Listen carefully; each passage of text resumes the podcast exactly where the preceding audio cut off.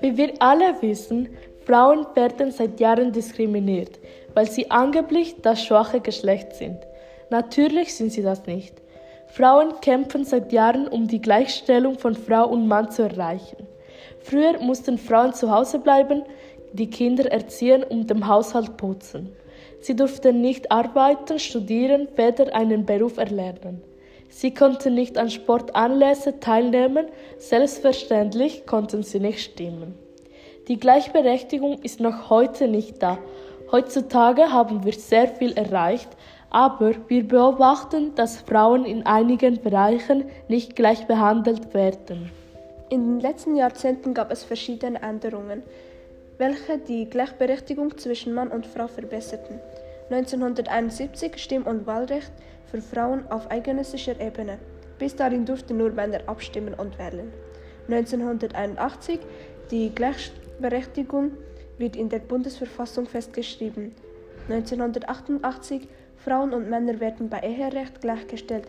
Bis dahin war der Mann laut Gesetz des Familienoberhaupt und die Frau für den Haushalt zuständig.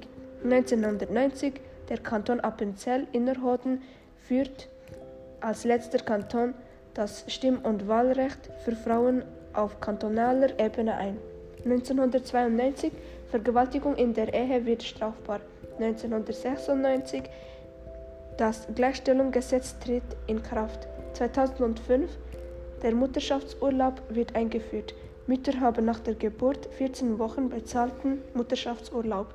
2014 nach einer Scheidung wird das gemeinsame Re Sorgerecht für die Kinder der Regenfall. Bis dahin ging das Sorgerecht meistens an die Mutter.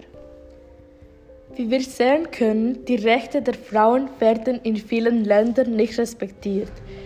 Dinge, die zu unserem täglichen Leben gehören, sind in anderen Ländern verboten. In Saudi-Arabien gilt eine Regel, die Frauen das Fahren verbietete. Al-Hatlul verbrachte zwei Jahre und zehn Monate ins Gefängnis, weil sie protestiert hat. Die Frauenrechtlerin wurde durch eine Kampagne für ein Ende des Autofahrverbots für Frauen bekannt.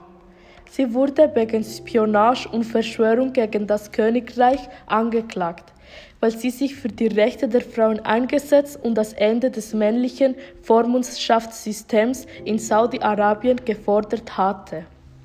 Begum erzählt von der schrecklichsten Erfahrung ihres Lebens, ihre letzten drei Tage in Myanmar. Sie ist eine von mehr als 400.000 muslimischen Flüchtlingen, die vergewaltigt oder Opfer sexualisierter Gewalt wurden.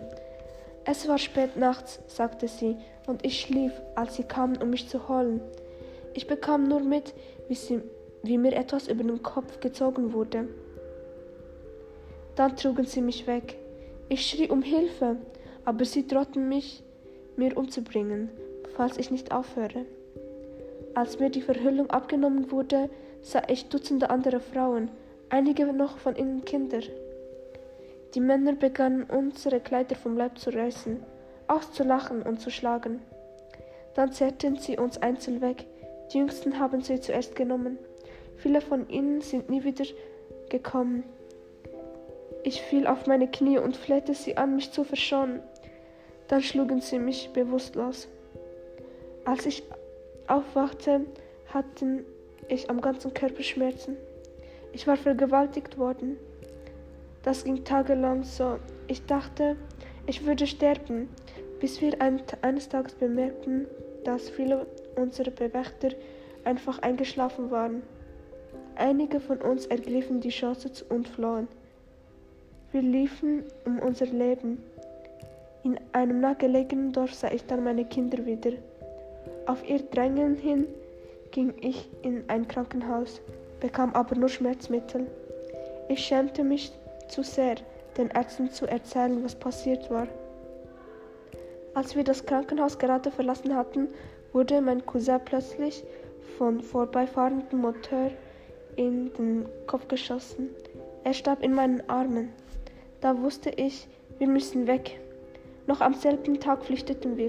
Unterwegs trafen wir auf Hunderte, dann Tausende andere Familien und folgten ihnen tagelang. bis wir schließlich halb verhungert das Lager erreichten.